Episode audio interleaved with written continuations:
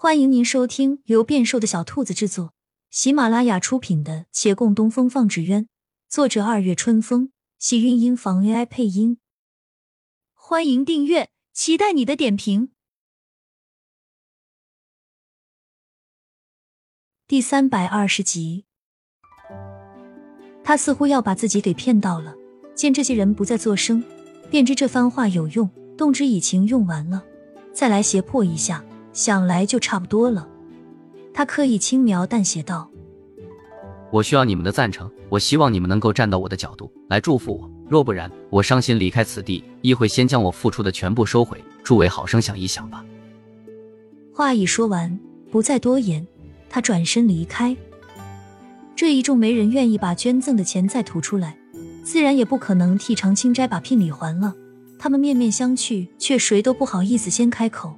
沉寂须臾，直到那八字胡喊道：“哎，他说的对啊，此事本来就是他有理，咱们不论亲疏远近，应该站在有理的一方，不是？”“对对对，我们只看道理。”众人纷纷找到了台阶下，也心安理得起来。陈华元没走远，他还站在外厅出口处，倚门回望，笑了一笑，这才往外走。走了几步，刚好碰见李慕言。他行了礼后，从容不迫，放方才声情并茂的话再说了一遍，又道：“大人，我实在不想来做个恶人，可此事我本是委屈的，不知大人是否会赞同？”他野心过大，想从李慕言这儿也得到些认同。然而李慕言冷冷看他，知道可你并没有对他一往情深，这里就已经错了。本官不会认同。他怔了怔，想说：“那你莫非要来阻止？”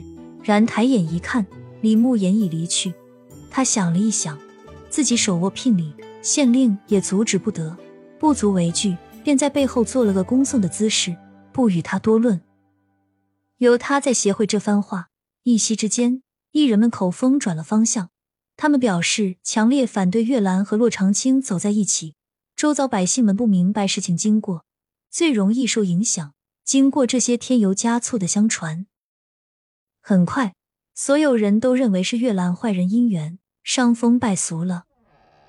到这一步，他们便觉得该管了，于是堵门的有，叫骂的有，还有喊着要把人进猪笼，直闹的长青斋又关了几天门。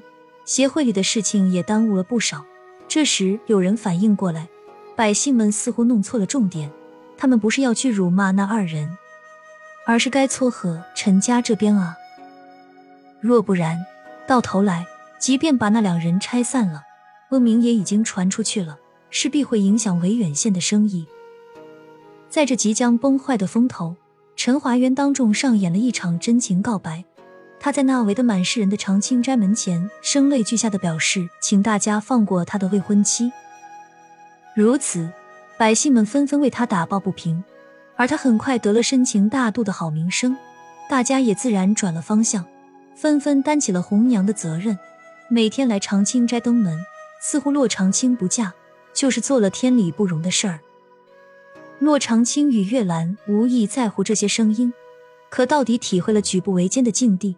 每每出门，总有些冷嘲热讽，还有无聊人编了曲子，任由孩童满大街传唱。说书人碰上过石板，讲一段趣事正当闲。诸君听了且莫妄言。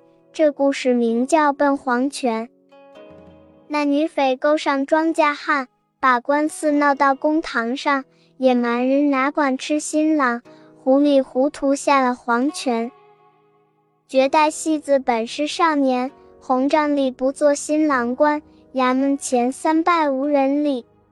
可笑双双负了黄泉，只愿他不飞青空上，近水楼台也得遇难。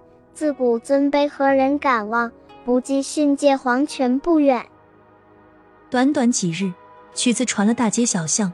顾掌柜坐在长青斋内，端着瓷杯叹息：“编这曲子的人何其险恶！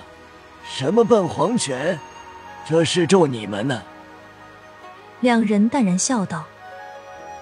我们自不会理会。是，不必理会。